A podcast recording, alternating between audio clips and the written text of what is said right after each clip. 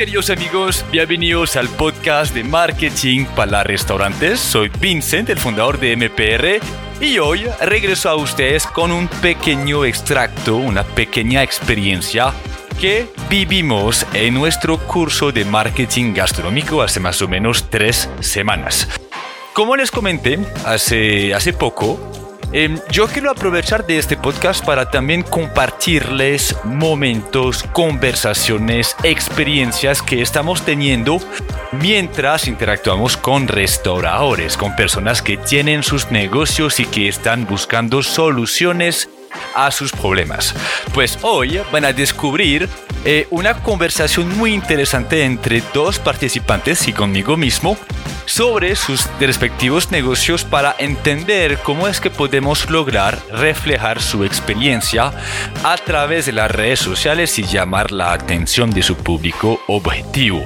Vamos a hablar de coherencia, vamos a hablar de branding, vamos a hablar de parrilla de Instagram y de contenido para que ustedes entiendan cómo transmitir su narrativa, su razón de ser y sus valores asertivamente por medio de las redes. Hay que subrayarlo, las redes se han vuelto necesarias para comunicar y para posicionarnos hoy en día. No queremos ser el mejor restaurante que nadie conoce, ¿sí? Y es precisamente lo que vamos a descubrir hoy. Les comparto la entrevista, espero que les guste mucho y nos vemos este sábado para una nueva entrevista del podcast de marketing para restaurantes. Un abrazo. Vincent, ¿me oyes? Sí, perfecto.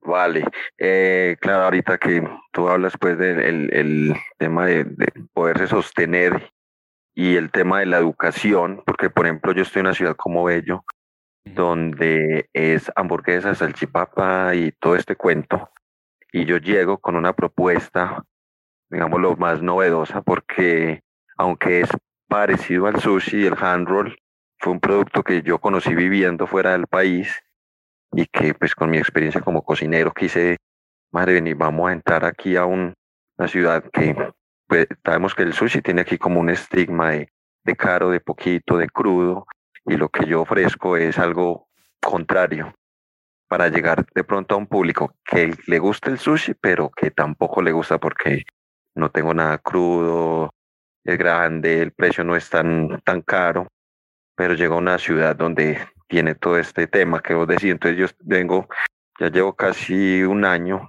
eh, en tema de educar y el local lo vine a abrir hace seis meses, porque empecé como domicilios. Y apenas hoy, después de mover Rappi, redes y demás, está apenas el público llegando. Entonces, como decís vos, el, el tema de la, de la paciencia y el poder sostenerte es muy complicado. Entonces dice uno, ¿cuánto tiempo podría tardarse en uno poder llegar a ese público y que empiece como la gente a, a creer en vos y llegar? Como te digo, ya hoy comienza la gente a llegar y todo el cuento, pero no ha sido tan fácil. A mí, la verdad, me ha sostenido mucho más el, el tema del delivery, el Rappi, por ejemplo, pero yo tengo mi estrategia de de los delivery rápido, Didi Food, eh, les meto un, un imán con mi información de mi local y mi número para que la gente me contacte luego y también que sepan dónde estoy y, poder atraerlos porque no es muy fácil. Entonces la pregunta es como, ¿cuánto podría tardarse eso? ¿O es muy relativo? No sé, porque es una sociedad complicada. Yo creo que, depende mucho de los esfuerzos de tu mercado. Me hablas de educar tu mercado. Cuéntame qué has hecho, por ejemplo, para, para educarlo. ¿Qué han sido tus iniciativas? Mira, pues como eh, el Instagram es como lo que manejo. Hay veces que me toca decir a la gente, no somos sushi, somos hand roll. Tengo otros posts donde vas a ver que tengo la explicación cuál es la diferencia en un sushi tradicional y el hand roll porque la gente, eh, sobre todo allá, le tiene miedo a probar cosas diferentes y te ven como, como sushi. Entonces, el, el tema de la educación mía ha sido como muy explicativo de, de qué es, cómo es, cómo se sirve, porque toda la gente me pregunta que cuántos bocados trae, entonces no, no, no son bocados porque Eh, mi, mi, mi es como lo que llaman el sushi burrito. Em, entonces te lo entrego eh, completo, eh, cosas así. Es lo que he ido trabajando porque lo, y lo que yo muestro, lo que yo quiero llegar, a mí me gusta el tema del fast casual. Mostrarte algo más fresco, más tranquilo en un lugar parchado, pero que no necesitas palitos ni un protocolo así muy grande, sino fast casual, algo bacano. Y, por ejemplo, trato de llegar como mi, mi persona, mi buyer persona son, están como entre los 25 a 45 años, que son un joven, no muy joven y no tan viejo. Entonces, ese ha sido como lo que yo he querido ejecutar ahí para explicarle a la gente. Super. Y me dices que tu negocio, por un lado, tiene una buena venta de delivery, pero el punto de venta está más flojo, ¿cierto? Ajá. Bien. Bueno, con el contexto que me acabas de dar, tienes varias oportunidades. Para mí, la mejor manera de educar a tu cliente es inspirar y conectar con sus necesidades de reconocimiento que tiene que ver con eh, su identidad y su estilo de vida. Yo veo tu cuenta en este momento y percibo un estilo muy urbano, ¿sí? Eh, aquí veo a, Snoop Dogg, algunos, algunos memes, algunos contenidos que me llevan a entender que estamos en un contexto urbano. Y la pregunta que nos tenemos que hacer es qué tanto este perfil urbano que ir a tu negocio, sea que de pronto en el mismo negocio no hemos encontrado eh, en cuanto a experiencia algún valor y que preferimos ir a una hamburguesería o será que de pronto el producto es muy atrevido e innovador y tenemos un freno de ir a comer. ¿Cómo vas a hacer esto? Yo creo que de pronto el mercado de Bello tiende a ser más conectado efectivamente con esto de querer ser, de construir su identidad y yo recurriría a lo que se llama la validación social. Es decir, buscar cómo es que Henroll puede llegar a ser una moda que se promueve a través de algunos individuos influyentes o hasta influenciadores, pero que no tienen que ver con la comida. Decir, si eres urbano, si te gusta el tema de la música, si llegas aquí con una nueva propuesta, que es lo que yo veo por aquí en, la, en tus redes, busca unas personas que tienen algún impacto sobre tu sector, unos líderes de Bello desde las redes sociales, pero también desde el mundo real físico, y buscas cómo es que puedes entretener una relación comercial o de embajador de confianza con ellos para promover tu experiencia por medio de ellos y inspirar las demás personas a querer probar tu experiencia y atreverse a hacerlo. Sí. Em, en cuanto al tiempo, yo creo que depende mucho y puede que lo que te, lo que te acabo de mencionar, porque no tenemos todo el contexto ni todo el presupuesto en mente, em, funcione o no. Pero la, la idea es que en lugar de educar, yo creo que mejor estés inspirando y motivando a la gente a probar y hacer como tu marca. Entonces, estrategia de embajadores, de personas influyentes y personas eh, influenciadores te pueden servir, pero conectado con la parte urbana, grafiteros, músicos, etcétera, que vienen a comer y a parchar en tu restaurante. Te tienes que preguntar también si esas personas vienen, ¿será que estoy ofreciendo la experiencia adecuada? Si soy urbano, ¿será que es suficientemente urbano para que la gente quiera quedarse? Entonces, hay un trabajo ya de coherencia que veremos enseguida en el modelo y que es importante, es cómo es que aparte de vender un, un, eh, un hand roll, estés también vendiendo una experiencia que proviene de tu estilo de vida, que es la parte urbana, y que se esté transmitiendo tanto desde el producto como el servicio, como la música, el ambiente y la decoración. Y si hay coherencia, en ese caso tendrás la oportunidad de llamar la atención de su público y de generar mayores ventas. Enseguida te voy a dar algunas estrategias que tienen que ver tanto desde la marca como en marketing directo para ver si encontramos ideas para tu negocio y que te ayudemos a desarrollar estrategias eh, que van a unir a la comunidad. Puede ser, hablamos de DJ, pero puede ser que un día organices que te taguean y grafitean el local a, tu, a la manera de un artista, que hacen un concurso de grafiteros, que una persona venga a tocar, eh, no sé, un DJ en el local, que lo acompañes con una estrategia, por ejemplo, de cervezas, que es algo que a la gente le gusta, pero porque esas vendiendo en rolls, la gente de pronto se puede animar a probarlos también y buscar cómo rompemos con el riesgo percibido y demos experiencias que motiven a la gente a ir y atreverse a probarlo. Y así lo vuelves de moda. ¿Sí? Vale. ¿Cómo te parece? Sí, me gusta, me gusta. Sí. ¿Te gusta? Bacano. Voy a dejar la palabra a Alex, que tenía una, una pregunta. Alex, ¿tú ya tienes tu micrófono solucionado? Creo que ya solucionamos, ¿no? Sí, sí, ya, perfectísimo. Cuéntame tú, hermano. Okay. Listo. Eh, como yo te comentaba, mi negocio básicamente comenzó, se llama Playa Bakery, comenzó básicamente como un concepto de panadería, panadería café. Eh, ese concepto cambió un poquito. Eh, de hecho, la apertura del negocio iba a ser antes de pandemia. Me quedé colgado del, del nylon una semana antes. Eh, íbamos a abrir, íbamos a abrir la semana de pandemia y bueno, ahí quedó, ahí quedó el asunto y pues eh, logramos penetrar un poquito el mercado pues con el tema de los domicilios, y sobrevivimos un tiempecito para, como para eh, cubrir los gastos fijos. ¿Qué pasa? Llega a ti. Yo me identifico mucho también con lo que dices sobre el tema de hacer una narrativa. Yo pienso que eh, la cuestión es, hay que crear una historia, una historia para que la gente lo pueda entender, para que la gente pueda engomarse, para que la gente pueda sentir ese lado humano detrás de la marca.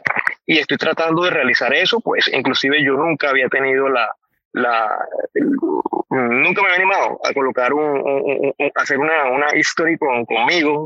La verdad, eso de trabajar en cámara es muy jodido. Sin embargo, lo hice explicando un postre y he tratado de hacer ciertas cosas y tengo algunas cosas por hacer también para, justamente para eso, para que la gente vea los procesos, para que la gente vea lo que estamos haciendo y con eso como que tratar de, de hacerle entender a la gente, primero que no somos solamente pan, que somos más que pan, tenemos postres, tenemos comida y tenemos café. Y segundo, que la gente nos conozca y también nos relacione con, con, con, con la marca que estamos tratando de proyectar que puede hacer. Entonces, pues el principal problema que tengo actualmente eh, es la divulgación, que la gente me conozca, que la gente sepa que estoy abierto. Punto en contra, el local duró mucho tiempo ya listo, pero cerrado. Cerrado, entonces nosotros hacíamos cosas adentro, pero no, había, no teníamos apertura pública. Entonces muchas personas llegan ahora y dicen, ay, pero pero ya abrieron, ay, pero ya abrieron, siempre también abierto, entonces tenemos que romper esa barrera que también creamos inconscientemente con relación a eso. Pero básicamente lo que buscamos es eso, la divulgación, el darnos a conocer, el poder entrar, pues hemos tomado todo este periodo de inicial eh, como una experiencia para, para aprender, para mejorar procesos, para, para, para reinventar lo que necesita ser reinventado y pues queremos realizar también una apertura masiva, chévere, una, una, una fiesta bien chévere cuando ya estemos ya pues listos para hacerlo y pues que tengamos una estrategia de marketing adecuada para, para, para poder definitivamente manejar todo esto. Entiendo que el marketing es fundamental desde el punto de vista que se vea.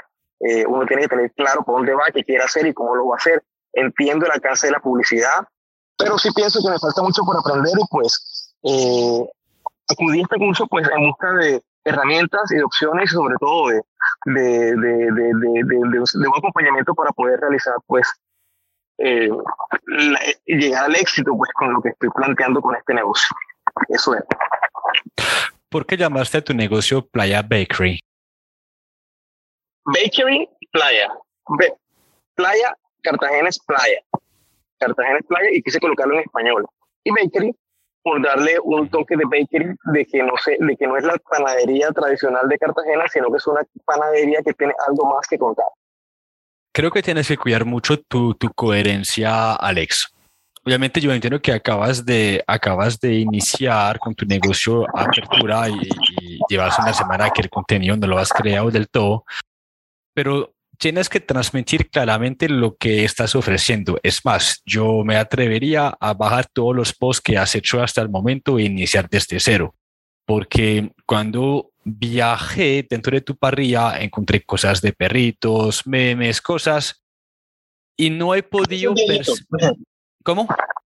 Eso es viejito, eso es viejito. Por eso yo, si yo fuera tú en este momento, lo borraría todo porque eh, no, lo, lo, que veo es mucho catering, veo muchos panes, pero yo no tengo idea que es una panadería, aunque dice bakery, ¿sí? Y yo creo que eso es muy importante y que también es estableciendo cuál es la experiencia que estás vendiendo. Estás vendiendo una experiencia que la gente va a vivir en el punto de venta. Para eso enseguida te daré estrategias, por ejemplo, comunicar lo que se llama el contenido de experiencia, es fotos de tu local, lo que pasa adentro. O también preguntarte, bueno, si, si tengo que educar el mercado de cartagenero a comer pan, tengo que darle contenido, contexto para que esa persona sepa qué hacer con el pan y que de pronto eh, va a ser complicado cambiar la arepa por la mañana, pero es posible que la gente empiece a cocinar con el pan o a antojarse con el pan y a buscarlo como un momento indulgente. Y todo eso lo tienes que reflejar a través de tu contenido. Y por eso te decía, la parte de coherencia, y es el punto que sigue después de que terminamos la conversación, es cómo es que desde tu panadería estés realmente transmitiendo los valores que has establecido para tu marca. Puede ser que tu misión sea educar al cartagenero a comer pan. Puede que sea, ¿sí? Y que si, si tu misión hablabas de, de, educar, hablabas de tener un impacto y visibilidad, si es, esto es, tienes entonces que inspirarte de actividades educativas como talleres, como eh, experiencias que van a ayudar a las personas a, a saber qué hacer con ese, con ese producto que no está muy utilizado pues en, en la costa, ¿sí? Y, y tus redes sociales tienen que reflejar esto. La gente cuando ve tu red es como una tarjeta de presentación, es como una hoja de vía. Ellos tienen que ver inmediatamente lo que pueden esperar de tu negocio eh, si lo van a visitar o si te lo van a pedir. Ya te decía que entendiendo que acabas de iniciar, tienes que rápidamente crear una parrilla de contenido que comunique la experiencia que estás buscando. Y eso significa recurrir, porque lo que estamos haciendo hoy también es la creación de una marca, es decir, recurrir a lo que se llama el branding. Y, yo creo que de pronto deberías eh, dedicarle un buen tiempito a definir todo eso de los valores, de tu mercado objetivo, de tu impacto, de tu personalidad, para que desde ahí, por un lado, creas una experiencia llamativa y por el otro, estés creando una comunicación asertiva. ¿Sí? Y luego ya sí puedes contemplar una cosa como un lanzamiento, una cosa como unas estrategias, ¿sí? Para que estés trabajando sobre una base sólida. Un buen marketing, a fin de cuentas, tiene que empezar con un buen trabajo de branding, si no vas a disparar en el aire. Todo tiene que tener un hilo conductor. Y este hilo conductor es principalmente esta narrativa. No desde la perspectiva tuya, tuya, perdón, sino desde la perspectiva del consumidor. Y tienes que ponerte mucho en la piel de una persona que no está consumiendo pan y preguntarte por qué esa persona le gustaría consumirlo, qué es lo que necesita saber y necesita experimentar para querer hacerlo. ¿Será que de pronto una estrategia de muestras sea importante para ti? Es posible, porque no hay mejor marketing que poner la comida en la boca de las personas. Puede. Sea que tu negocio tiene que ir acompañado de una, una serie de talleres de, no, no de cómo hacer un pan, sino de cómo utilizarlo en tu casa. Todo eso tiene que provenir de lo que buscas hacer y según lo que entiendo es precisamente esto de educación y de ayudar a la gente a, comer el pan correctamente. Te doy un ejemplo. Yo trabajo mucho con una empresa que se llama San Sebastián, que es una quesera. Y el queso, em, nos dimos cuenta que en Colombia la gente come quesito, sí, come queso, pero no cocina con queso. Eso es muy importante. Mira, para bolas. Em, nos dimos cuenta que el consumidor promedio utiliza el queso como una, materia prima que se pone sobre un pan, sobre una arepa y se lo come así. Y ya que vamos a iniciar una estrategia de almacenes de grandes superficies, que es un consumo masivo, nos dimos cuenta que la mejor marketing que podemos hacer es explicar a la gente cómo, en lugar de ponerle un queso chear sobre una arepa, un pan, un sándwich, cómo es que ellos pueden empezar a cocinar con esa materia prima desde la casa para que creamos la necesidad de que la gente quiera consumirlo y comprarlo. En tu caso va a ser lo mismo. ¿Cómo es que vuelves el pan? ¿Cómo lo vuelves una necesidad para quien conoce a tu marca? Entonces yo veo mucho contenido educativo y sobre todo em, un contenido que ya por la parte de puntos de venta que expresa lo que la gente puede vivir en tu punto de venta. Yo vi una foto del local que se ve muy chévere desde fuera, que es acá, Playa Bakery. Ahí está. Em, ojalá tuvieras fotos adentro. Eso se llama el contenido de experiencia que permite a la gente proyectarse y saber lo que pasa. Para ti, tu mejor herramienta de marketing para una bakery, para una panadería, es la vitrina. Tiene que ser bondadosa, tiene que ser llamativa, tiene que ser muy, muy, muy importante. Esa idea la tenemos que ver. Perfecto. Mándamelo por WhatsApp. No sé si me, si lo mandaste ya. Enseguida lo miramos. Eh, pero sí, busca cómo también reflejar tu, tu, tu, tu, vitrina y volverla una herramienta para que la gente lo vea. Además que yo veo que aquí tenemos unas vitrinas que es chévere, pues tu local está abierto, no está cerrado, que la gente lo pueden ver. Todo esto, hermano, lo tienes que, lo tienes que crear, lo tienes que tener muy claro. Y es por eso que de hecho estamos construyendo el marketing, el calendario desde la creación de una narrativa y no desde la creación de un producto.